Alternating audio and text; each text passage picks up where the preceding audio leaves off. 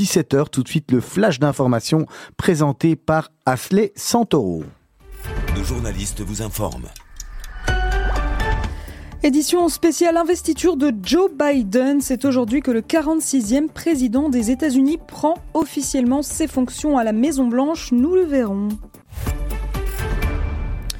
C'est officiel, Donald Trump a quitté la Maison Blanche il y a de cela deux bonnes heures. L'hélicoptère présidentiel s'est envolé peu après 8 heures heure locale, c'est-à-dire aux alentours de 14 heures chez nous en Belgique, avec à son bord Donald et Melania.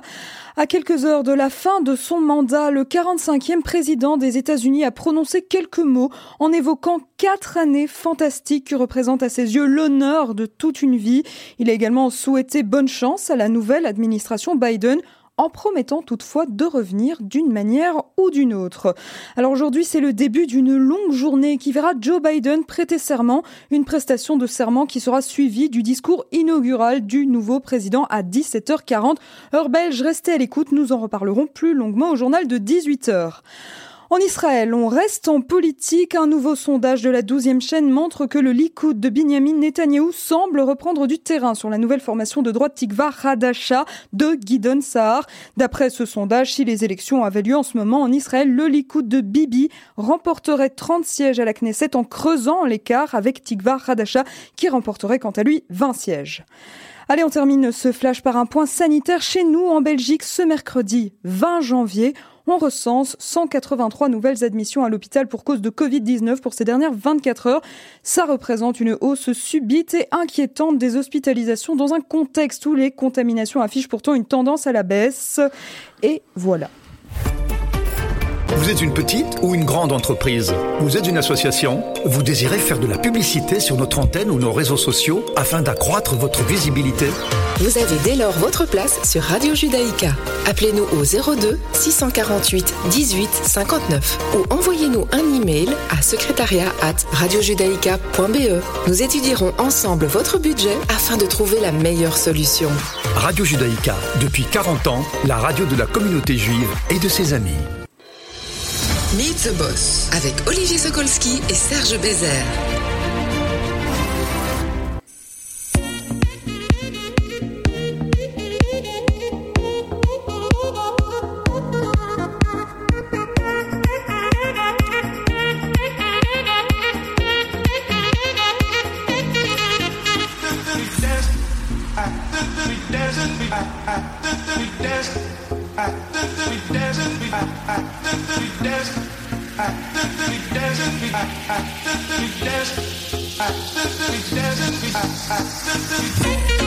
Voilà, on est reparti. Deuxième partie de Mythe de Boss. Ravi de vous retrouver. J'espère que votre semaine s'est bien déroulée. Chez nous, en tous les cas, c'était sympathique. Je suis accompagné de Serge Bézère. Bonsoir Serge. Bonsoir Olivier.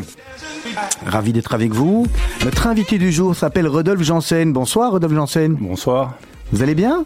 Très bien. Alors Rodolphe Janssen, qu'est-ce qu'il fait? Il est galeriste pour ceux qui ne, qui ne connaissent pas ce métier, qui ne le connaissent pas. Euh, il est galeriste réputé à Bruxelles? À Bruxelles et à Knock. Ouais. Est-ce qu'aujourd'hui, on va revenir sur Knock tout de suite, mais aujourd'hui, quand on dit euh, galeriste réputé à, à Bruxelles, est-ce que ça a encore du sens finalement euh, euh, avec l'internet, avec tout ce qui se passe? On est galeriste, on est connu. euh, quand on est une galerie comme la vôtre, on, on est connu mondialement. J'espère. En fait, j'ai beaucoup travaillé pour ça, mais c'est très important d'être une galerie avec un qui est localisée dans une ville et qui raconte une histoire dans une ville précise. Je pense que les galeries ont une importance locale et de cette importance locale se développe l'international. Mais une galerie ne pourrait pas exister euh, sans une attache euh, à un lieu précis, à un espace aussi. Une galerie, c'est un espace, c'est un lieu d'exposition, avant d'être un, un site internet.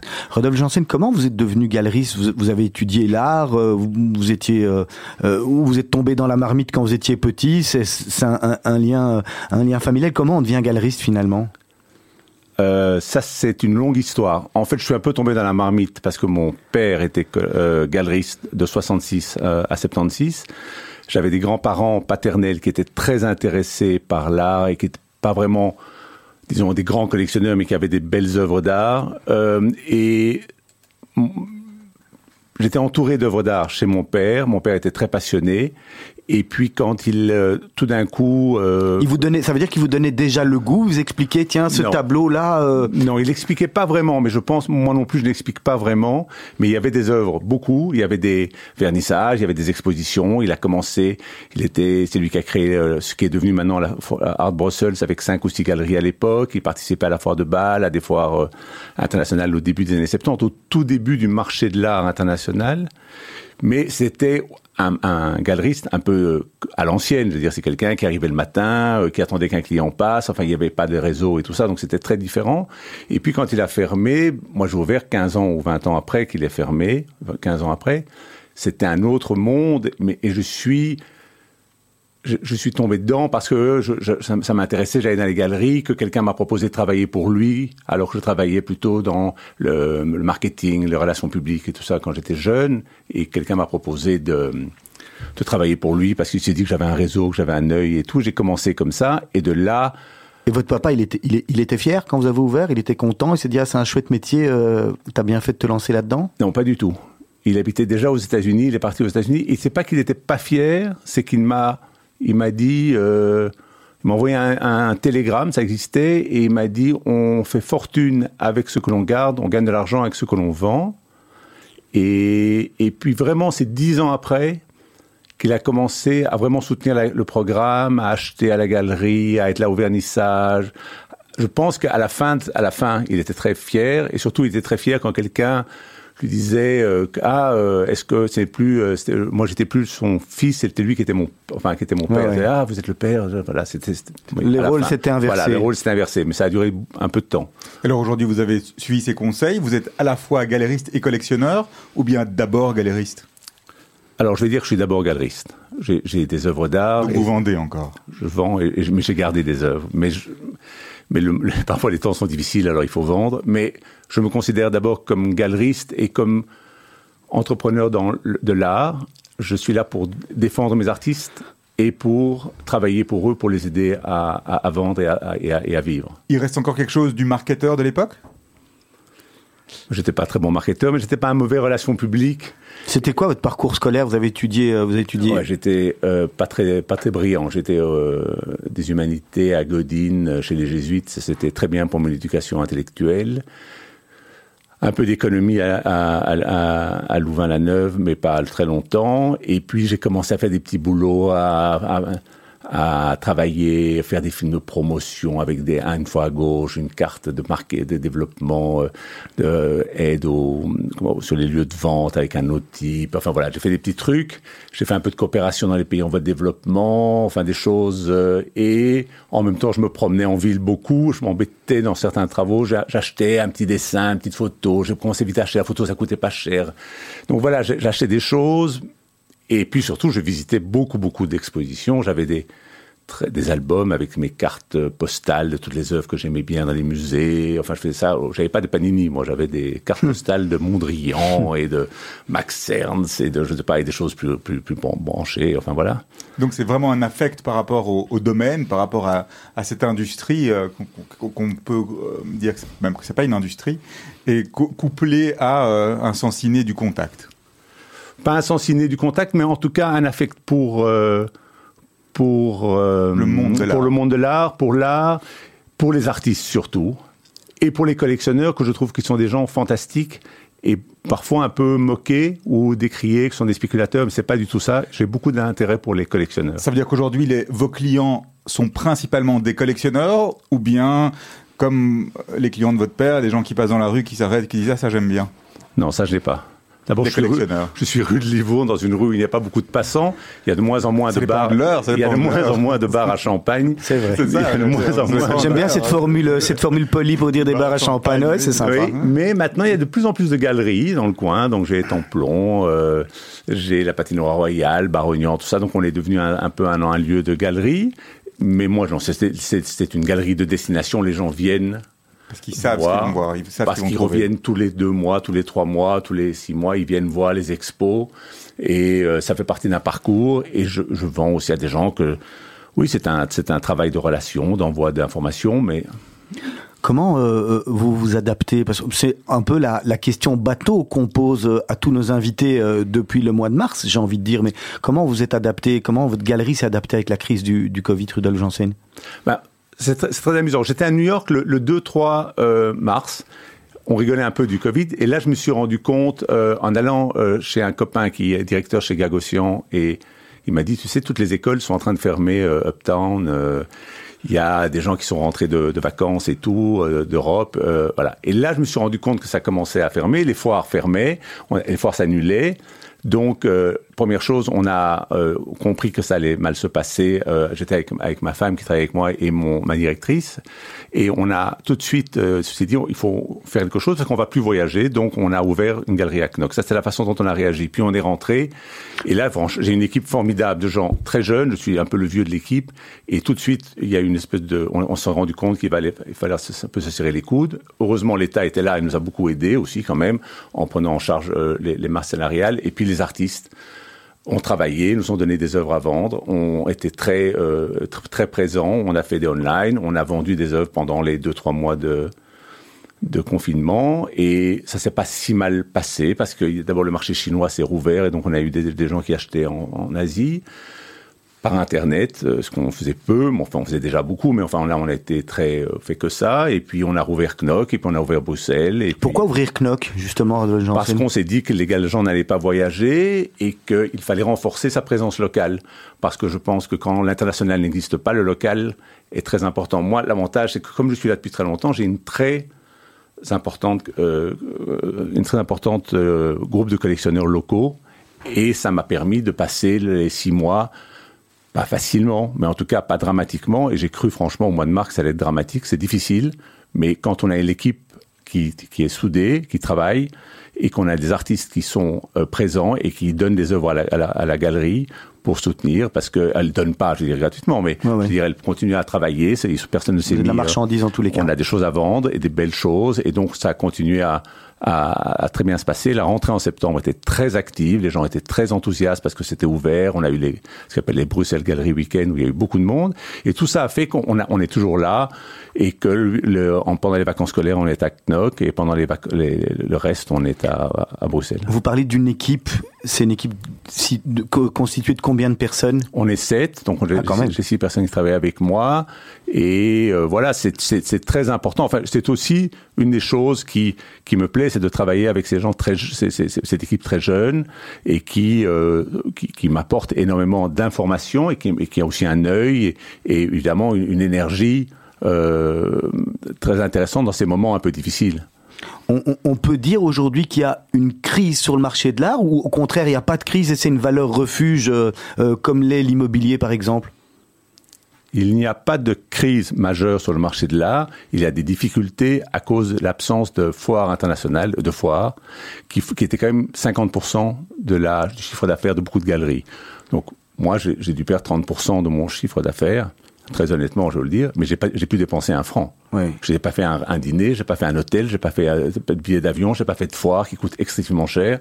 J'ai fait très peu de transport. Donc l'un dans l'autre, on s'en sort plutôt bien, mais euh, on peut pas continuer comme ça éternellement parce que les foires sont des lieux de rencontre, d'échange. C'est pas seulement le commerce, mais c'est aussi de voir des nouveaux artistes. Donc maintenant, c'est compliqué pour moi d'aller visiter des ateliers d'artistes en dehors de euh, la Belgique et euh, la Rhénanie-Westphalie. Et encore, je peux plus y aller. Enfin, Vous pensez que le business des foires et les foires en général vont reprendre euh, d'ici quelques mois, comme, comme avant, que ça ne va pas changer parce qu'il y a quand même quelques grandes foires qui sont passées en ligne, il y a eu des changements de mentalité. Certains euh, prévoient la fin du monde d'avant et qu'on ne reviendra plus jamais au monde d'avant. Euh, vous pensez qu'on est à ça aussi dans le monde de l'art ou moyen euh, plus réaliste? À mon avis, on va revenir au monde d'avant. Mais Pire. il y a quand même non. il va, y avoir, quand même des- il va y avoir des pire, fêtes hein. terribles en tous les cas Ça, Les bars à champagne vont être ouverts toute la journée. ça, ça. mais ça va pas arriver, ça va pas arriver cette année-ci. Donc, euh, je pense que ça va prendre du temps. Et je pense aussi qu'on on va, comme on va repartir sur une page blanche, on avait chacun des traditions. Euh, Bâle tel mois, Miami tel mois, Londres tel mois, Paris tel mois. Enfin tout ça. On, Ça, on- ça a l'air dur, hein, la vie d'un artiste quand même. Hein. on était en, on était en, non mais je veux dire, on, est- on était, on, on avait des habitudes. Maintenant, on va devoir se réinscrire à des foires et on va repenser cette foire à Miami, auquel on dépensait autant de milliers de dollars, des dizaines ou des centaines de milliers de dollars. Est-ce qu'on doit encore la faire? Est-ce que ça se justifie de repartir en avion et tout ça? Ou est-ce qu'on va plutôt trouver des foires de niche? Moi, je pense beaucoup aux foires, les foires de niche. C'est-à-dire des foires qui touchent qui sont moins chères, qui touchent peu de monde, mais qui touchent des gens très précis. Par exemple, Art Brussels, c'est une foire de niche, c'est une foire très localisée, mais sur les collectionneurs belges qui sont vraiment excellents. À Genève, peut-être une petite foire à, à Dallas ou à Los Angeles, ou euh, là on va faire un projet à Dubaï. À que- Dubaï, j'allais vous, j'allais Voilà. vous dire Dubaï. parce que Dubaï, avec ce qui est en train de se passer géopolitiquement, l'ouverture euh, des relations commerciales avec Israël, le- la- la- le- le- l'amélioration des relations avec le Qatar, et tout ça, ça- il se passe quelque chose à Dubaï aujourd'hui. Les, le- le- les galeries sont, ont un marché assez fort. La foire, euh, qui est présente, que j'ai fait pendant quatre ans, il y a quelques années, je retourne faire un projet avec des galeries, un peu différemment, un peu plus low, low, low cost, mais plus sympa, plus cool. Et je pense qu'il y a beaucoup de place pour des projets un peu différents. En tous les cas, Rodolphe Janssen, si vous avez besoin de deux assistants pour voyager, ben voilà, je sais pas, Serge, à mon avis, sera bon, et moi aussi, euh, si on peut aller à Dubaï pour vous préparer le terrain, ou à Ah oui, en Marrakech, plus. ou... En plus, il y a tous les clients qui vont arriver euh, de Tel Aviv et Jérusalem pour euh, maintenant qu'on peut voyager facilement. Exactement. On va marquer une première pause musicale. Vous avez fait deux choix. Jean Ferrat, La Montagne ou euh, The Eagles, Hotel California. Vous nous dites par lequel vous voulez commencer. Ah ben, j'en ferai. Jean Ferrat, vous nous expliquez un petit peu? C'est euh, mes études chez les jésuites, euh, mon professeur, Monsieur Roard, qui était un passionné de Ferrat. Donc j'ai dû faire une présentation sur la montagne et euh, je casse les pieds à mes enfants avec cette chanson quand on, on est en voiture. Et donc j'ai eu un peu une réunion familiale pour savoir quelle chanson je devais et mes enfants ont décidé que c'était la montagne. De Jean Comme s'ils avaient envie que je casse les pieds d'autres gens que eux. C'est très, c'est très Covid-friendly aussi, en fait. hein. C'est très dans la dans l'idée qu'il faut retourner vers... euh, Exactement, exactement. Et c'est, il y a- il y a- c'était, un, c'était, je crois que c'était dans les années 60 ou, ou sept- ou 60 ou 70, donc c'était vraiment un précurseur de l'espèce de écologie, euh, voilà, douce. douce.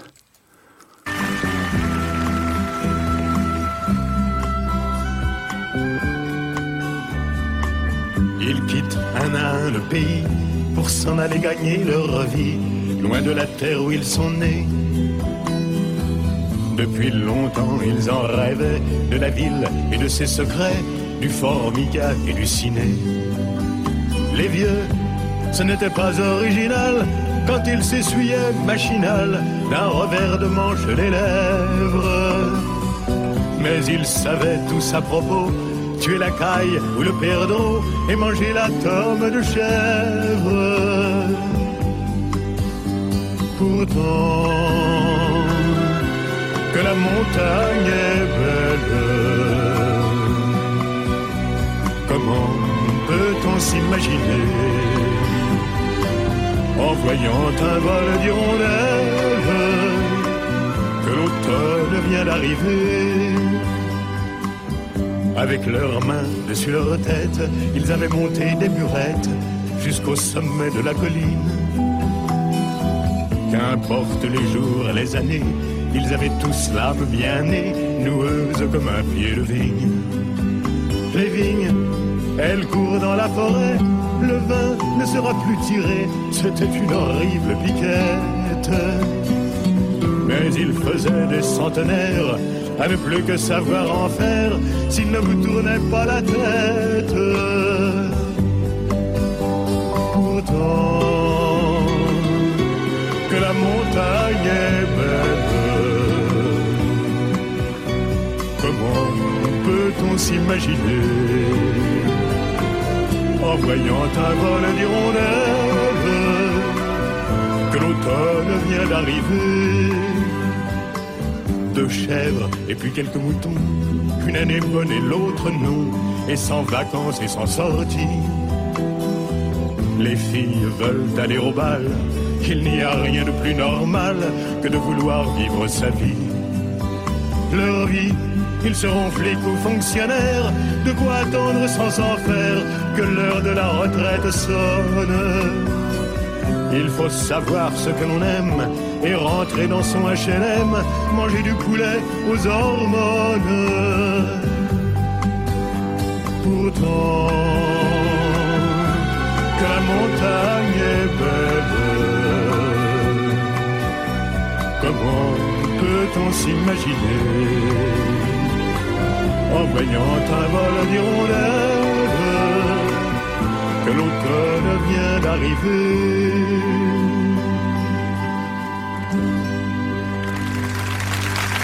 Magnifique chanson de Jean Ferrat, La montagne, c'est mythe de boss. La deuxième partie de l'émission, toujours avec Serge Bézère et notre invité Rodolphe Janssen. Alors Rodolphe Janssen, euh, pour terminer sur la crise du Covid et la crise en général et parler de choses plus agréables après, on a euh, des musées comme le Louvre qui ont annoncé euh, des ventes aux enchères, par exemple de certaines œuvres pour éviter de devoir licencier. Coup de com ou bien réel, réel besoin de financement? Bon, d'abord, ils ne vendent pas des œuvres de la collection du Louvre, mais ce sont des artistes qui leur ont donné des œuvres pour soutenir. Ça arrive partout. Euh, ici, par exemple, en Belgique, euh, le, le Wills, le centre d'art euh, à Bruxelles, qui est vraiment un des centres d'art les plus importants actuellement en Europe, vend chaque année une, une vente pour récolter de l'argent auprès de ses amis pour soutenir un centre d'art qui finalement ne reçoit pas assez d'argent de l'État. Par contre, aux États-Unis, il y a des ventes de, musées qui vendent leur collection pour euh, des problèmes de crise, mais aussi pour des problèmes de réorientation des collections, parce qu'aujourd'hui, euh, il y a euh, l'obligation pour les, grands musées américains de réorienter leur collection pour pour être plus inclusive, vers des euh, absences dans les musées, donc un pourcentage de femmes, un pourcentage d'artistes BIPOC ou d'artistes LGBT. Donc même même cette, cette bienséance, cette euh, notion de bien, euh, cette, cette, notion de bienséance dans la société a, a, aussi transpiré jusque dans la galerie d'art, jusque dans les musées? c'est très très important. Le débat aujourd'hui sur une, une, un programme plus inclusif est très très important. Rodolphe Janssen, je suis euh, euh, investisseur. Disons que j'ai euh, une petite somme d'argent à dépenser. D'abord, quel est le, montant que je pourrais dépenser chez vous, dans votre galerie, pour venir trouver une œuvre? Et qu'est-ce que vous me conseilleriez, moi qui suis un, néophyte? Mais D'abord, je vous conseillerais pas de dépenser votre petite somme tout de suite. Je vous conseillerais de d'abord prendre un peu de temps pour regarder des choses et, papoter avec les, galeristes. Vous savez, moi j'ai une galerie euh, j'ai pas de porte à, à, mon, à mon bureau, donc je vois pas rentrer les, gens. Je suis dans ce, dans ce, petit bureau tout seul, je vois passer des gens. On a un grand comptoir avec des, des catalogues, des informations, des listes et tout ça. Et derrière ce comptoir travaillent des gens. Euh, on est là pour répondre à des questions et je pense qu'il faut d'abord euh, un peu regarder euh, ce que euh, et, et, pas regarder seulement ma galerie, mais regarder les, les, les 10 ou 15 galeries qui semblent intéressantes et faire ce petit programme de santé en faisant le tour à pied ou en vélo et, et, de voir pendant quelque temps un peu ce qui a ce qui les gens proposent et voir aussi la galerie qui à un moment correspond le plus à votre sensibilité, sensibilité, mais aussi à un rapport aux gens. Quand vous arrivez, il y a des galeries qui ne répondent jamais à personne, il y a des galeries hyper sympathiques les, ceux qui ne répondent jamais à personne ne sont pas moins bonnes que ceux qui sont euh, euh, hyper sympathiques, ça n'a rien à voir, mais il faut aussi sentir avec le qui on a envie de donner de l'argent.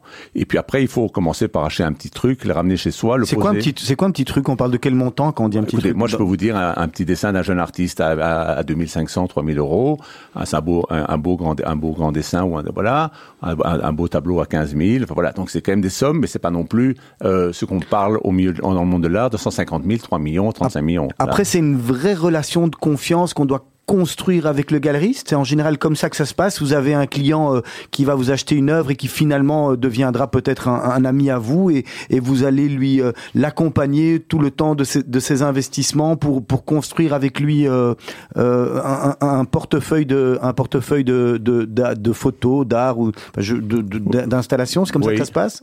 Dans mon cas, oui.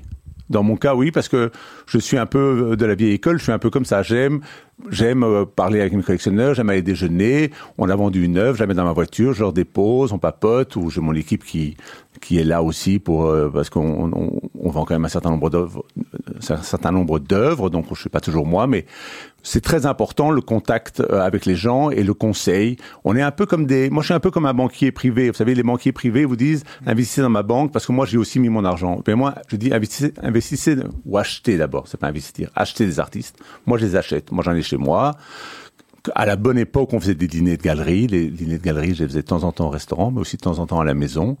Et les gens voyaient ce que j'avais sur les murs. J'avais la même chose que ce que je vends. Je dis, je renie pas ce que je. Voilà, moi j'achète aussi d'autres choses, mais j'achète surtout ce que je ce que je vends et ce que je défends parce que j'y crois. Je sais pas si ça va valoir des milliards, je sais pas, mais je sais que ça peut rendre les gens heureux pendant un certain temps.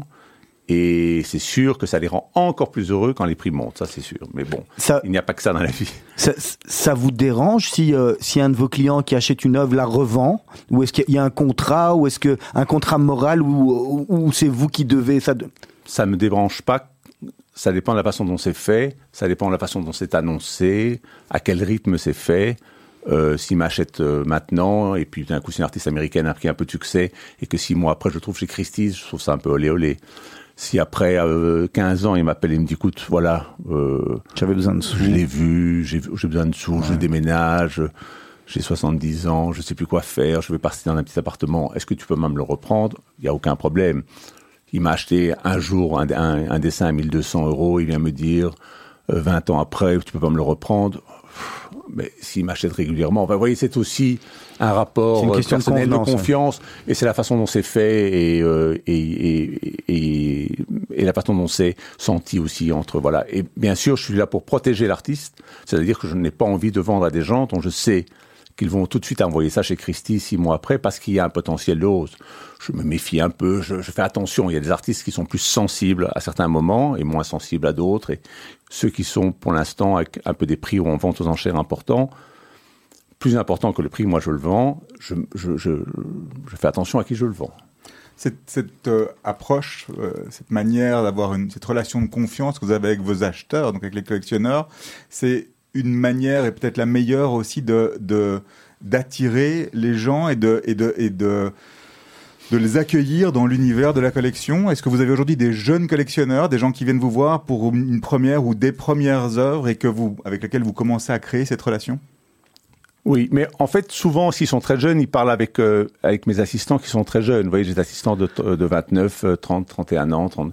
Alors, c'est souvent avec eux qu'ils établissent le rapport. C'est leur génération. Mais moi, je suis là un peu comme le comme le vieux euh, conseiller. Parce que vous Mais- parliez de la banque d'investissement tout à l'heure, c'est la, la même Voilà. logique, dire je sais pas quoi faire, j'ai gagné un peu d'argent, j'aimerais bien rentrer dedans. Mais peu de gens me disent ça. Les gens viennent et puis je ne sais pas s'ils ont gagné beaucoup d'argent ou pas, mais ils viennent, ils se laissent au, ils, ils ont souvent acheté une maison, ils se disent tiens je voudrais avoir un beau tableau et puis après ça commence comme ça, ça commence aussi comme ça. Mais surtout cette relation que nous entretenons avec les collectionneurs, ça donne très fort confiance aux artistes qui viennent chez nous. Quand les artistes viennent chez nous, ils se sentent dans un, un lieu où on, s'occupe d'eux, on les, on les protège, mais on les représente des gens intéressants et où il y a une, une bonne ambiance. Je veux dire, chez nous, il y a, il y a une espèce d'ambiance, je dirais pas familiale, mais en tout cas, il y a une ambiance de confiance. Quand les dîners, on présente les, jeunes artistes aux collectionneurs et tout ça se passe. On essaie d'entretenir une, re- une relation euh, sympathique et conviviale aussi autour de la galerie et pas seulement un espèce de gros business de l'argent ou euh, voilà ou de la folie. euh. Et donc ça veut dire que votre approche par rapport aux artistes, aux, œuvres même, si moi je venais acheter chez vous, c'est une approche plus cérébrale sur l'œuvre, ce qu'elle imprime dans le temps et l'évolution du truc, un peu euh, prise de tête, ou bien c'est au contraire, c'est du ressenti, du sentiment, il faut aimer, il faut voir, il faut que ça nous fasse vibrer. il y avait un, très grand, euh, des très grands marchands, qui sont toujours très grands marchands, qui s'appellent les Wildenstein, qui avaient une galerie à Londres et, euh, et à Paris et à New York. Et, le marchand à, à Londres était vraiment, le, le directeur de Londres était vraiment un, un super vendeur et euh, la seule chose qu'il disait, c'est quand il, amenait les, collectionneurs devant le tableau, un très beau tableau, parce que c'était des gens qui faisaient la, peinture impressionniste et tout, il disait, regardez ce tableau, regardez ce tableau de Monet, c'est beau comme la tour Eiffel. Et la seule chose qu'il disait, moi je ne dis jamais, je ne raconte pas le truc. Je veux bien dire deux trois choses, si ça a été fait à l'huile ou à machin, mais je raconte pas. L'art pour moi ne répond pas à des questions. L'art ouvre des questions, ou vous permet de voir les choses un peu différemment. Mais l'art n'est pas là pour répondre si le Covid est bon, si euh, Trump est méchant. Ça, ça, parle pas de ça là. L'art, ça, c'est un truc qui vous touche, je pense, d'abord à l'estomac, et ça remonte vers le cœur et la tête. Mais ça ne, pour moi, ça ne descend pas de la tête vers, l'estomac. Et je pense qu'il y a d'abord un rapport très physique. Et d'ailleurs, euh, il y a des, des artistes, William de Koning, je pense, qui avait dit qu'il fallait accrocher un tableau relativement bas, et pas justement haut comme les gens qui mettent ça au-dessus de leur canapé, relativement bas, pour que le tableau ait un choc frontal et que vous le touchiez en pleine poitrine. Et pas que euh, vous le regardiez comme ça, comme un saint-sacrement, en mettant au-dessus de votre canapé, vous, vous devez l'avoir face à vous et le sentir. Une œuvre d'art, vous devez la sentir dans le, dans le cœur, dans le ventre d'abord. Rodolphe Janssen, on a parlé des, jeunes artistes. Alors c'est un, autre métier, mais est-ce que finalement c'est complémentaire Est-ce que vous le faites? Est-ce que vous êtes également, quand vous trouvez, vous dénichez un, un, un jeune talent, est-ce que finalement vous devenez son, agent, son impresario? Ou, ou c'est Ah, mais je suis tout. Je suis son père, je suis son frère, je suis son impresario, je suis son transporteur, son comptable, son conseiller. Ah non, mais c'est un travail. Moi, moi, je fais surtout les jeunes artistes, disons, les jeunes qui sont maintenant, après 20 ans ou 30 ans, beaucoup moins jeunes. Mais je les accompagne. Donc, je commence, moi, ce que j'aime, c'est ça, que c'est commencer avec des artistes. Je les prends pas à la sortie de, de l'école, euh, je veux dire, ou de la, de la camp. J'attends un peu. Je les laisse, euh, je discute avec eux. Parfois, je les connais depuis très longtemps et je- je mets un peu de temps pour travailler avec eux. Mais effectivement, je m'occupe de, on s'occupe. C'est pour ça qu'on est six six ou sept à la galerie. C'est parce qu'on fait tout. la carrière, ça veut dire que même pour aller vendre dans d'autres, même si l'artiste veut aller vendre dans d'autres villes, on parlait de New York, etc., de Londres, c'est vous qui allez, qui allez être le manager de l'artiste en fait. Oui, on les accompagne. Alors, s'ils trouvent une grosse galerie à, New York, on, les accompagne quand même, mais on, les conseille. on- Il y a, des, bons dépôts. Euh, je, je peins pas. Je, peins pas. Je, je sais pas peindre. Je m'occupe pas de ça. Mais on peut discuter. Voilà, la, la galerie à New York propose tel solo show à telle fois. Est-ce qu'on va accepter? Oui. Qu'est-ce qu'on va montrer? Qu'est-ce qu'aujourd'hui est important? Enfin voilà, tout est discussion. C'est pas c'est pas la stratégie comme la stratégie marketing pour lancer une un, un, yogourt. C'est sentir l'artiste au feeling d'aujourd'hui. Qu'est-ce qu'il a envie de faire? Comment est-ce qu'il a envie d'être montré?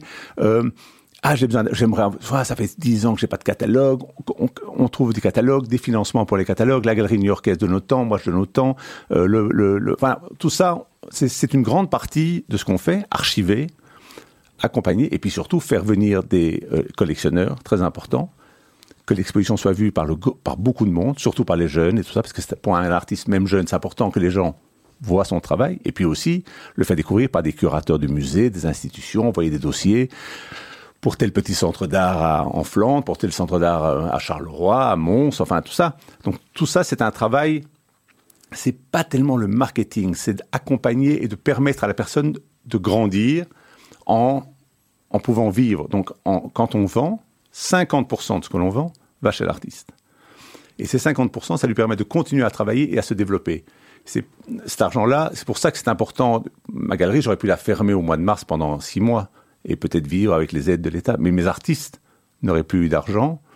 En général, ils sont mal organisés aussi pour tout ce qui est. euh, euh, Ça reste des artistes, Ça reste des artistes. Très stéréotype. Il y en a certains qui sont moins artistes que d'autres, mais enfin, enfin, qui sont aussi organisés. Mais moi, je suis là pour leur permettre de continuer à se développer, à grandir. L'atelier est trop petit, tiens, écoute, j'aurais besoin d'un grand. Trouver un atelier plus grand, les aider à, voilà. Donnez-nous quelques noms que vous avez eu d'artistes très jeunes, que vous avez pris jeunes et qui aujourd'hui sont vraiment, euh, ils explosent, qui sont. Mais par exemple, des gens, un- quelqu'un comme euh, Thomas Leroy, Thomas Leroy, quand j'ai commencé, il avait 25 ans. Là, il vient d'avoir l'exposition l'année dernière au, Musée Royal des Beaux-Arts, et puis au Château de Gasbeek, et au Musée d'Undanens à Gand, euh, et au, Petit Palais à Paris. En cinq ans, on a, on a réussi à faire ces, ces, ces, quatre expos, des expos à la galerie, euh, des institutions, euh, des, des musées. Euh, on a une jeune peintre belge qui s'appelle euh, Salam Katibi. Euh, on a commencé, elle était très jeune, elle, elle avait jamais que- quelques petites galeries. Là, on, on, on rentre de Bruges, on a l'exposition au Groningen, qui est le musée de Van Eyck, Memling et tout, tout cet été. Euh, elle a fait l'exposition à New York, euh, Aspen, enfin tout ça. Donc, c'est ça aussi, accompagner des artistes et les aider. Ça, c'est vraiment le travail le plus important, plus que vendre. Ouais. On, on en revient quelque part à ce que vous disiez au, tout début. C'est-à-dire, il faut un ancrage dans la communauté, un- la communauté locale, un ancrage dans une ville, un ancrage dans une région, pour avoir accès justement à ces gens qui produisent ou, ou qui s'inscrivent dans la logique de l'art de la de l'endroit. Donc euh, c'est des Bruxellois, des Belges essentiellement. C'est pas ou, ou bien c'est cette logique euh, plutôt de dire moi je vais représenter des gens peu importe où ils sont et, je vais être leur antenne bruxelloise ou belge C'est vrai que pour l'instant, je montre beaucoup mes Belges parce que c'est plus facile pour eux de venir à mon fait exposer. Mais j'ai une plus de la moitié de mes artistes sont américains, new-yorkais ou Los Angeles. Et pour eux, c'est très important que mon ancrage belge soit fort, parce que s'ils me donnent des tableaux à vendre, ils veulent pas que spécialement je le revende à New York. Ils veulent rentrer dans les collections belges. C'est le rêve de tous les Américains, rentrer dans les collections. Mais j'imagine que là, vous- là, là, quand vous avez vos artistes belges, la moitié de vos artistes sont, des, sont pardon, américains. Vous, on n'est pas dans une logique d'accompagnement, de les prendre par la main, de les aider dans l'organisation de leur comptabilité au quotidien. Les Américains moins, mais il y a quand même beaucoup de, de- beaucoup de conseils. Je- je- je- J'y Donc vais, norma- vais normalement quoi. 4-5 fois par an pour passer chaque, chaque fois une, jour, une demi-journée avec chacun, le déjeuner, le dîner, papeter des projets. Mais c'est sûr que c'est moins, voilà. Donc il y a ces deux aspects, le Deux côté aspects. les artistes que je représente et qui sont là bien, et puis les Belges qu'on a envie de montrer, qu'on a envie de faire monter et pour lesquels qu'on qu'on prend sous son aile, quoi. Voilà, il y a un travail plus au quotidien sur les, sur les Belges. De manière générale, que ce soit les uns ou les autres, comment est-ce qu'on arrive aujourd'hui ou qu'est-ce qu'il faut avoir comme feeling pour arriver à, à- à déceler la pépite de demain Et est-ce que sur, euh, est-ce qu'il y a un ratio? Vous vous dites euh, sur 50, j'en aurai bien deux qui passeront? Comme dans, le, dans la nouvelle économie. Non. C'est ça le, le- D'abord, d'abord, je regarde beaucoup, beaucoup avant de choisir. Et puis, ça, c'est quelque chose, une des raisons pour lesquelles je ouvert une galerie, c'est que finalement, à un moment, je me suis rendu compte quand j'avais euh, 30, 29, 30, 31 ans, c'est que de temps en temps, je voyais des choses, un an, six mois, et d'un coup, je me disais, ah, t'es un- jeune artiste, et je voyais que de- des galeries le prenaient. Donc là, je me suis rendu compte que j'avais un, espèce d'œil, une espèce d'idée, et après, ça s'est forgé avec le temps. Vous savez, un, artiste, c'est une personne, c'est un travail, mais c'est aussi une personne. Et à un moment, il faut que vous ayez envie de vous battre pour cette personne. Est-ce que cette, est-ce que cette personne, son caractère, sa personnalité, vous donne envie de, vous battre pour elle? Parfois, le- les œuvres sont très plaisantes et, très- plaisent tout de suite, et où, c'est des- vraiment des, beaux tableaux, mais il y a aussi des choses un peu plus compliquées, de l'art qui est un peu plus difficile, plus noir, parfois ou plus sombre, ou plus, difficile d'a- d'accès. Mais si on croit à la personnalité, je pense que la personnalité euh, est très importante dans l'artiste, aussi importante que son travail. Alors euh, aujourd'hui, euh, on, a parlé donc des foires, euh, de ces foires virtuelles. Euh, aujourd'hui, il y a des artistes aussi qui sont bah, plus jeunes, qui arrivent sur le marché, qui sont plus aguerris au métier, plus affûtés sur les métiers, sur les technologies modernes et réseaux sociaux, etc. Est-ce qu'il y en a aussi qui viennent chez vous et qui poussent la porte, ou bien qui se disent bon voilà, moi je veux bien que vous fassiez ça, ça, ça, mais la partie vente et truc, ça c'est moi qui fais parce que j'ai déjà une image, j'existe, j'ai une identité et je sais faire. Mais en tout cas, ils viennent pas chez moi parce qu'ils savent que je suis un vieil emmerdeur. euh, mais Qui va leur passer la montagne. euh, voilà, qui va passer la montagne. Et je vous parle pas de ce que du reste. Non, mais je pense pas qu'ils vont venir chez moi. Ils vont venir chez des galeries cool, un peu machin. euh. Mais ça existe, il y a une place pour ça aussi alors Il y a- il y, a aujourd'hui. beaucoup d'artistes Instagram, oui, oui, oui. Et qu'est-ce que vous en pensez de ces gens-là? Je pense que c'est très bien. Il faut qu'il y ait- il faut qu'il y ait de tout. C'est complémentaire avec ce que vous faites? C'est Je- pas une. Je pense que malheureusement pour eux, leur, euh, le, le succès de, de ce genre d'artiste de- ne dure pas très très très longtemps aussi. Et puis ils sont coincés dans une image ou dans un style. C'est souvent des gens qui viennent du street ou qui viennent euh, de, du graphisme ou qui viennent de ce genre de. Il y a quand même ou de la quelques musique. succès aujourd'hui là-dessus. derrière. Bien sûr, bon, on peut parler de Banksy, mais euh, c'est aussi euh, un succès, mais qui, qui, a un problème, qui, est, qui est un succès du marketing du aussi. marketing et, Ouais. Et, qui n'est pas dans une reconnaissance muséale. Moi aussi, c'est que moi, j'essaye, je suis un peu démodé, j'essaie que mes artistes rentrent dans les musées, que des, dans certaines collections importantes, qu'il y a des catalogues. Mon Instagram est assez, assez, assez mauvais. Enfin, je veux dire, je, fais des photos avec mon vieux iPhone et tout ça. Je fais pas très attention à ça, mais c'est plutôt une de l'humeur. C'est plutôt une ambiance que j'essaie de dégager. Mais les artistes qui font ça sont très très pros. Je n'ai rien contre eux et il y en a des, des très sympathiques. Je veux dire, Chaos est un, un artiste qui a un énorme succès. Je pense qu'il a deux ou trois millions de personnes sur un- sur Instagram. C'est une personne extrêmement sympathique qui fait un travail tout à fait euh, incroyable. Plus que Melania Trump. Ah, mais Melania Trump, euh, je- sur, euh, je ne sais pas combien de personnes suivaient Flotus, mais euh, c'était intéressant. Le, le- ce, côté technologie et cette, cette, cette technologie euh, euh, disponible à la fois pour les galéristes ou pour et pour les, et, euh, les, les artistes justement. Aujourd'hui, vous n'avez pas l'impression que c'est quelque chose qui est inexorable? C'est-à-dire qu'on on pourra pas faire sans. De toute façon, cette position que vous Mais avez, même si elle est assumée, elle est assumée, votre position de dire, voilà, moi, c'est euh, des gens qui s'inscrivent dans le temps, etc. C'est pas un peu la même chose, un, un peu la logique du Polaroid de l'époque euh? Non, parce que je suis quand même sur les réseaux. Je veux dire, je fais des ventes online, je suis sur Instagram. Quand je mets un tableau sur Instagram, je le vends. Euh, je veux dire, ça- ça- les gens me contactent et tout ça. Mais pas que, c'est ça que vous mais dites. pas que. Et euh, un artiste ça, que vous en- que vous, avec lequel vous discutez, c'est d'abord une exposition dans un lieu, dans un espace pour lequel il réfléchit. Il fait une exposition tous les deux, trois ans à la galerie.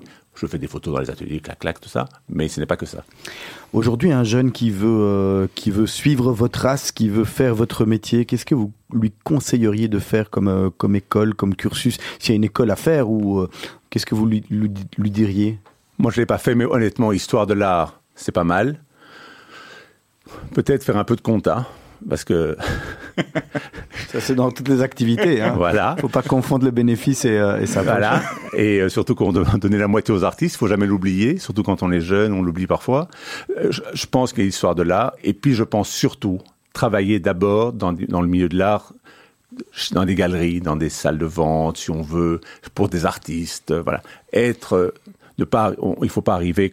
Moi, je suis un peu arrivé. Moi, j'avais mon background familial, mais je suis un peu arrivé comme un touriste, mais c'était en 91, c'était la crise. De toute façon, on était tous des touristes et personne ne vendait rien. Donc c'était hyper sympathique parce que même le- les bonnes galeries ne vendaient pas en 91. C'était la- vraiment une grosse crise. C'est pas du tout la même crise qu'on a eu maintenant. La, la- la richesse d'un galeriste, euh, finalement, ce sont les, les œuvres qu'il va, euh, qu'il va acheter aux, jeunes artistes et qu'il va mettre de côté en se disant euh, c'est- ça j'aime bien, c'est un jeune artiste à ce prix-là, ça coûte rien parce que c'est le début. Finalement, c'est c'est ça là, qui constitue le, le patrimoine d'un- d'une galerie. C'est aussi des artistes, des, œuvres très chères qu'on achète de nos artistes. Et puis, on, vous savez, moi, je, moi, ce que j'ai, cette galerie, c'est que c'est, une, c'est une, euh, c'est pas une affaire, c'est un, c'est, quelque chose qui roule. Vous voyez, on, est nombreux, donc c'est, ce combat quotidien pour que ça continue, et surtout ce combat depuis depuis depuis euh, depuis un an pour que ça continue, pour continuer à, à faire vivre le, le projet. Il y a quelques galeristes t- très malins qui font un peu d'argent, mais la plupart du temps, ce sont d'abord les artistes qui font, les bons artistes qui font beaucoup d'argent. on vous sent en tous les cas passionné par Ouais, votre métier, in- hein, investi, hein. On, on vous sent vraiment, euh, et, et- et c'est forcément. c'est ce que j'essaie de faire croire. Ouais, investi dans cette dans cette mission d'accompagner les artistes et Oui. de de vraiment porter quelque chose qui va au-delà de simplement euh, vendre des trucs. Alors euh, et, et quand vous voyez des artistes ben, comme un Banksy par exemple ou bien comme un Orlinski euh, qui qui fonctionne c'est encore des artistes pour vous? C'est devenu des marketeurs ou des, des, des objets de convoitise? C'est Ce sont, quoi? ce- ce sont bien sûr des artistes. Je ne dis pas que ce sont des bons artistes, mais en tout cas, ce sont des artistes. Tout le monde a le droit, d'ailleurs, c'est Marcel Duchamp, elle avait- tout le monde a le droit de dire qu'il est artiste, comme tout le monde a le droit de dire qu'il est poète. Mais tout le monde n'écrit pas comme Baudelaire. Comment euh, euh, fluctue la, la cote d'un artiste Aujourd'hui, c'est- c'est les galeries qui disent tiens, on les a tous vendus à ce prix-là. La prochaine fois, les prochaines œuvres qui et on les a vendues vite et les prochaines œuvres que l'artiste va nous réaliser, on va on va passer le step au-dessus. Est-ce que On c'est comme ça aussi. c'est comme ça que ça se passe On pour la- fait ça, on fait ça aussi quand ça rentre dans des, dans- institutions, des collections importantes et qu'on sent qu'il y a que ça s'ouvre sur un nouveau marché. Euh, et puis euh, il y a les artistes, il y a aussi qui ont besoin de, de vivre et on calcule aussi si par exemple il faut 10 tableaux par an, il faut qu'avec ces 10 tableaux vendus, ils puissent, en, puissent en vivre. Donc il y a aussi un rapport par rapport à la demande, à, leur- façon de vivre à eux, qu'il faut que ça couvre les frais.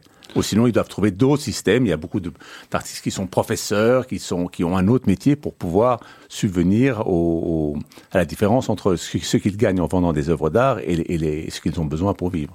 Rodolphe Janssen, aujourd'hui, on parle beaucoup d'art africain.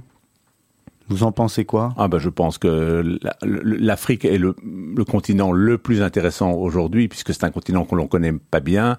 Et je pense qu'il y a, euh, y a la foire qui commence aujourd'hui, 1,54, qui était normalement, qui s'ouvrait normalement à Marrakech, qui est la meilleure foire euh, d'art africain, qui est donc euh, New York, Lon- qui a commencé à, à Londres, puis New York, et maintenant qui est à Marrakech en plus, donc trois fois par an. Elle a fermé, elle n'a pas pu avoir lieu à Marrakech. Donc euh, Christie's euh, Paris a gentiment accueilli la foire qui ouvre. Je pense que c'était très intéressant de voir ce qui se passe en Afrique. je suis pas très euh, bon là.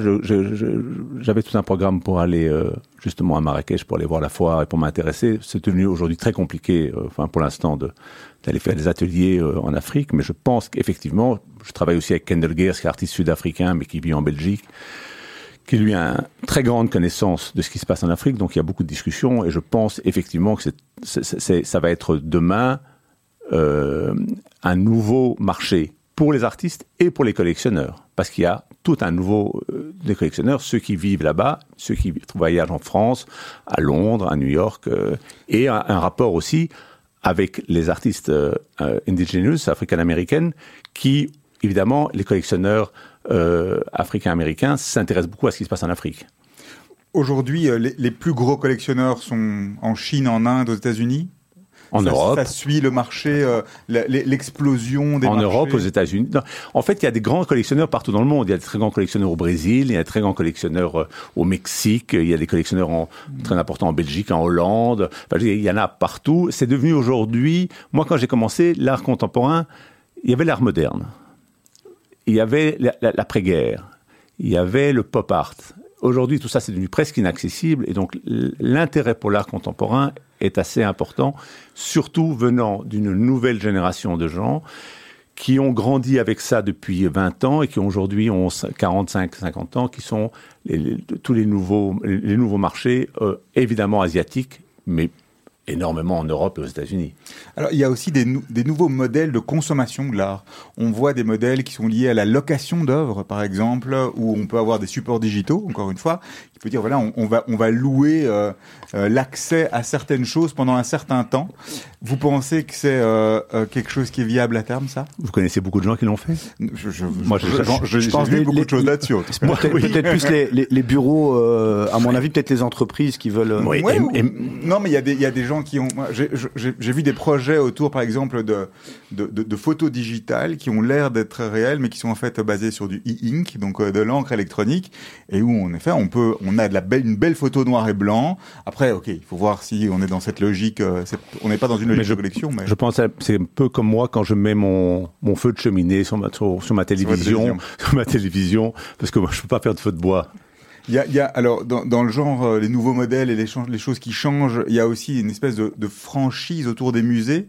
C'est un peu intéressant. Vous en pensez ça, quoi par exemple le- l'ouverture du Louvre à Abu Dhabi, Abu Dhabi, positif, négatif. euh, Le Louvre doit Vous rester savez, Louvre? une œuvre d'art a une force intérieure. C'est pour ça que les gens riches veulent acheter des œuvres d'art. C'est parce qu'il y a de- une énorme énergie. Quand tu dois acheter le pétrole, quand tu dois acheter tout. L'œuvre d'art a une force intérieure. Une œuvre d'art à Abu Dhabi, qui est vue par un jeune euh, émirati, ou un jeune habitant, ou un philippin, ou un indien qui travaille là, le pauvre. Je pense qu'il y a une chance, à un moment, que ça lui fasse basculer quelque chose dans, le cerveau, qu'il qu'il le rende un tout petit peu plus euh, Mais ça doit s'appeler le Louvre. petit- Vous savez, après ça, ils donnent beaucoup d'argent et on, on est dans un système comme ça. Je, je, je suis pas contre. Je suis pas contre. Je, je, je pense que ça n'a pas pour l'instant été dévoyé euh, et qu'il n'y a pas eu trop de compromission par rapport à, au, à, ce, à ce genre de projet. Et alors juste euh, au niveau de l'actualité, cette semaine, on a vendu une couverture d'Hergé à 3 millions, plus de 3 millions d'euros pour la couverture du Lotus bleu. Ça vous laisse insensible ou bien au contraire ça me laisse pas du tout insensible. D'abord parce que Hergé était un grand ami de mon père et c'était quelqu'un qui a, et qui a accompagné ma jeunesse avec lequel j'ai énormément de respect parce que j'ai, grâce à ça, quelque chose de, de- quelques pièces de Hergé, donc ça me fait plaisir d'un côté. Mais j'ai fait une exposition Hergé Wim Delvaux à Knox cet été. Je suis assez proche de collectionneurs. Je suis très content pour eux. Et finalement, c'est très très cher, mais par rapport à un Warhol, et je pense qu'il y a, ou un Magritte, ou une gouache de Magritte, il y a deux grands artistes belges au XXe siècle, au XXe, hein. c'est Magritte et Hergé. Et si vous regardez ce que Hergé a fait en 1931, qu'il avait 21 ans, 22 ans, ça c'est extraordinaire. Il y a eu des polémiques sur Hergé, mais quand vous voyez l'homme que c'était en 60 en- dans les années 60, quand moi j'ai connu, la, sagesse, l'intelligence de ce monsieur, et son dessin, et quand vous voyez le catalogue raisonné en sept exemplaires, c'est absolument incroyable ce qu'il a fait. Et donc, je trouve ça assez normal. Et je suis pas trop choqué, surtout qu'on peut quand même. Moi, j'ai vendu des, très beaux dessins à quelques milliers d'euros aussi, et euh, on peut acheter des livres. Et tout le monde peut relire Tintin. Euh, moi, je le fais avec mes petits-fils et euh, j'ai fait avec mes enfants, et ça reste un classique. Allez, on va attaquer la dernière partie de l'émission. C'est passionnant en tous les cas tout ce que vous avez à nous dire. La dernière partie de l'émission, c'est une petite question, hein, vous connaissez déjà, et, mais nous ça nous permet de, de connaître les invités et, et, et euh, voilà, c'est pour un peu encore un peu mieux vous connaître. Euh, Rodolphe Janssen, si vous pouviez changer une chose dans votre vie, ça serait quoi? Je crois que je ferais genre, euh, je ferais des études un peu plus sérieuses. Le En fait, j'ai cru que ça ne servait à rien, mais ça sert à beaucoup. Et vous, là, vous avez parlé tout à l'heure euh, euh, comptabilité, euh, gestion, etc. Oui, non, histoire de l'art. Le métier que vous auriez aimé faire à part celui que vous faites actuellement? Je crois que j'aurais aimé avoir un restaurant, Ah, on en même si je pense que c'est un métier encore plus difficile, beaucoup plus difficile que celui que je, que je fais. Enfin, bon, et, euh, mais je trouve que c'est un endroit, j'adore les restaurants, c'est un endroit, c'est des endroits magiques. Je sais pas si je peux vous le conseiller. Bon, je connais un petit peu le, un petit peu le secteur, mais bon, on en, on en reparlera en tous les cas. hein. Une chose que vous avez faite en étant plus jeune que vous n'oseriez plus refaire aujourd'hui. Euh, conduire bourré. Ah ouais, ça je comprends. Votre définition du bonheur, Edouard Janssen, c'est quoi? Ah, mais c'est euh, la vie avec ma famille et euh, avec ma femme et mes enfants. C'est une réponse, question récurrente, réponse récurrente, hein, Serge? Pas toujours quand même, on a quelques variantes. hein. La dernière fois que vous avez eu mauvaise conscience? J'ai pas la moindre idée, je crois.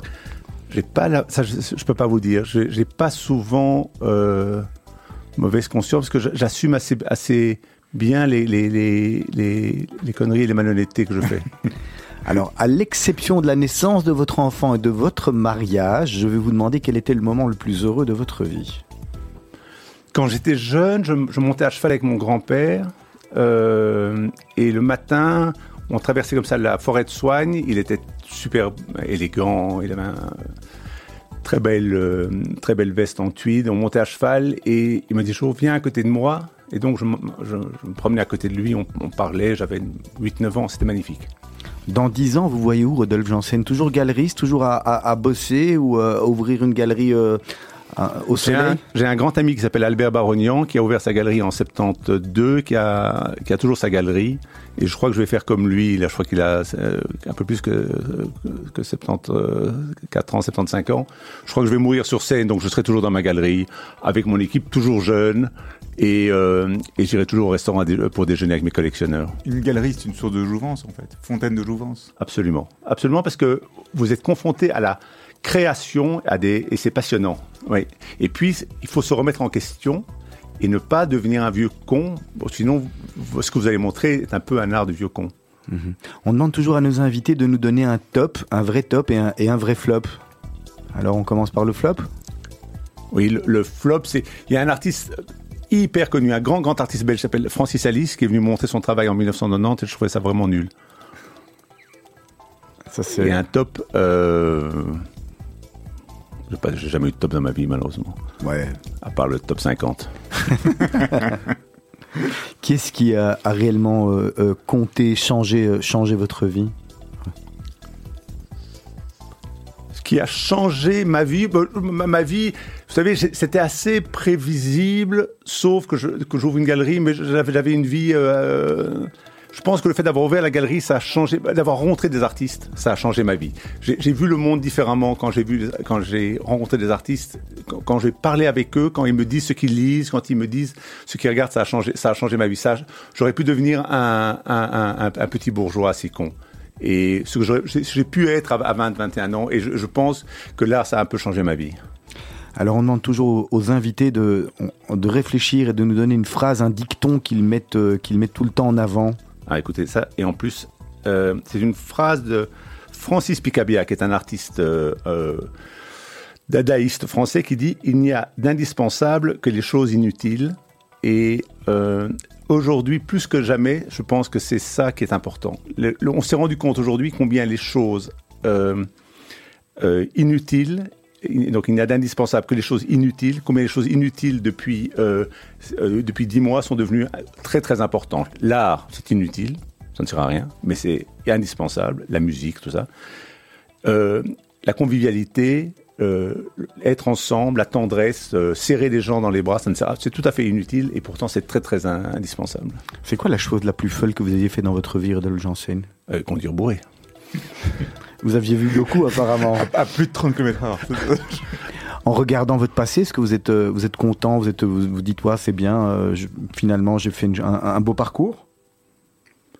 Alors, ça, je trouve ça très, très, très, euh, très, très. vous savez, J'ai j'ai rien fait. J'ai expo- j'ai fait des expositions. Je, je, je- c'est horrible quand je vois des gens qui ont, quand je vois des gens qui ont vraiment eu une vie, euh, vous voyez, qui ont changé le monde. euh, euh, je, je me prends pas pour Mère Teresa, mais je veux dire, j'ai fait que des choses amusantes. J'ai une vie fantastique de de, de, de, de- de vivre avec dans, des, dans un milieu que j'aime, avec euh, avec des gens que j'aime. Je, je ne je pense pas que j'ai les galeristes ne, restent- ne laissent pas beaucoup de traces. Les artistes laissent des traces. Les galeristes, ça passe. et- Ouais, c'est déjà en tous les cas le fait de les découvrir et de les faire euh, et, et- et de les Oui, faire C'était pas, pas- c'était un bonheur de le faire. C'était pas, je pense pas que que c'est très important. L'important c'est d'abord les artistes et puis euh, les galeristes. Il y en a très très peu qui restent dans l'histoire. La chanson que vous écoutez en boucle, Eh bien, Hotel California. on, on- on terminera euh, avec. C'est ma euh, jeunesse que Hotel- C'est le rêve de la Californie depuis que j'ai euh, 17 ans. Alors à Bruxelles, votre endroit, votre restaurant préféré ou quand ils vont réouvrir où vous aimez aller euh, vous retrouver pour manger, pour boire un verre? Je ne sais pas si c'est le meilleur, je ne sais pas si c'est mon restaurant préféré, mais c'est le dernier dîner avant le confinement. Chaque fois, ça a été le, le Piccolo Mondo. Ah, c'est drôle. Et le premier restaurant, chaque fois, comme Sophie Louis-Metz, c'est le Piccolo Mondo. Ah ben voilà. C'est le restaurant de la, ma famille, c'est là où on aime beaucoup la, la, la, la famille, et c'est là où on va, parce que c'est le premier, et c'était toujours chaque fois le dernier. Alors, Adolphe Janssen, avant qu'on se quitte, euh, une dernière question pour vous. Quel est le conseil que vous auriez aimé que l'on vous donne à 20 ans et qu'on ne vous a pas donné? Euh, et étudie et, euh, euh, attrape un diplôme. Euh, mes parents étaient assez un peu absents, pas du tout de leur faute, ils étaient un peu absents, et j'ai un peu fait ce que je voulais, et je regrette un peu, mais en même temps, voilà. Mais je regrette qu'on m'ait pas conseillé d'être un peu plus sérieux, et je peux vous dire que je suis, je conseille ma fille et mes enfants qui ont tous eu des diplômes universitaires, ce dont je suis très fier. Il me reste une fille qui a 17 ans, et je suis je ne l'embête pas, mais je suis, je trouve ça très important qu'elle ait un diplôme, et pour elle, c'est très important aussi. Rodolphe Janssen, merci beaucoup. L'heure est déjà terminée. C'était bien passionnant. C'était sympa de vous avoir. C'est vous qui étiez passionnant en tous les cas. Alors d'ici quelques minutes, le journal d'Asley Santoro à 18h. À 19h, Anouk Taché viendra nous parler de livres et à 20 à 19h, pardon, à 18h30 et à 19h, on retrouvera les jeunes de la Brite, les mouvements de jeunesse. La semaine prochaine, on aura Arnaud Feist, qui est le président, le, le patron de, de Bruxelles Airport, qui sera là. Il y a plein de choses à nous dire parce que l'aéroport, ça ne doit pas être évident en ce moment. Pour ma part, je vous fixe rendez-vous donc la semaine prochaine. Passez une belle semaine à tous et à toutes. Merci à Serge. À la semaine prochaine. On se retrouve même heure, même endroit.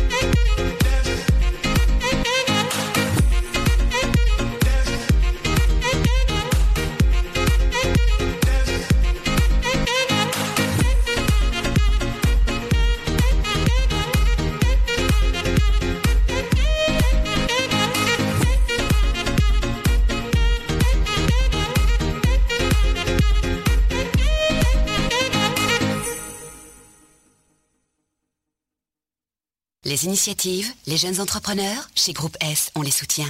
Groupe S.be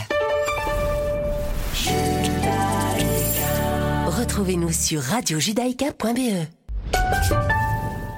Vous êtes une petite ou une grande entreprise Vous êtes une association Vous désirez faire de la publicité sur notre antenne ou nos réseaux sociaux afin d'accroître votre visibilité Vous avez dès lors votre place sur Radio Judaïka. Appelez-nous au 02 648 18 59 ou envoyez-nous un email à secrétariat at radiojudaïka.be. Nous étudierons ensemble votre budget afin de trouver la meilleure solution. Radio Judaïka, depuis 40 ans, la radio de la communauté juive et de ses amis. Quelle luminosité Et quel bel espace Il y a des bonnes ondes ici. J'adore. Je me sens bien ici. Elle est faite pour nous. Certaines émotions ont une signature. Lavanne immobilière. lavanne.be Suite au Covid-19 et dans l'attente de pouvoir à nouveau accueillir notre fidèle clientèle, la brasserie de la patinoire vous propose le takeaway et click and collect. Et ceci 7 jours sur 7. Pour vos commandes, 02 649 70 02 02 649 70 02. La brasserie de la patinoire vous souhaite de bonnes fêtes de fin d'année. Pour le plaisir gourmand et de douceur, la pâtisserie et boulangerie Saint-Olay, un savoir-faire unique à Uccle. Pâtisserie Saint-Olay, c'est trois espaces. Vanderkindere, Châtelain et Fort-Jacot.